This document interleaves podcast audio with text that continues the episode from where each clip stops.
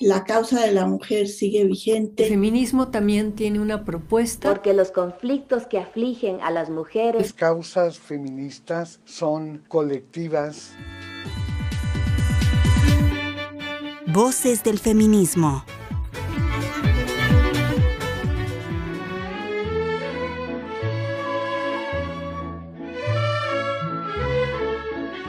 Victoria de la Mora Vizcaíno, primera ingeniera química mexicana titulada.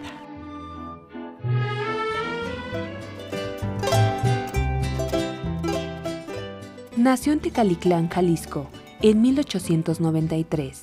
Gracias a su perseverancia, fue la primera mujer ingeniera química mexicana titulada en la ciudad de Guadalajara, donde realizó sus estudios.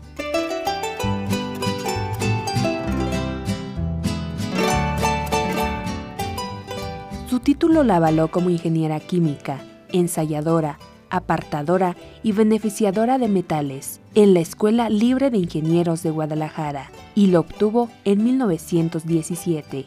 Más adelante, prestó sus servicios como maestra en su campo para la Secretaría de Educación Pública en 1920.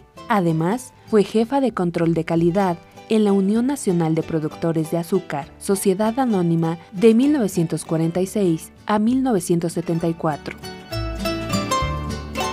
Igualmente, fue campeona de tenis del Distrito Federal a los 52 años, en 1943.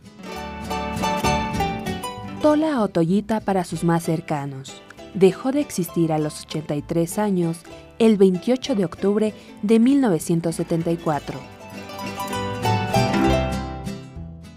Victoria de la Mora Vizcaíno, en Voces del Feminismo.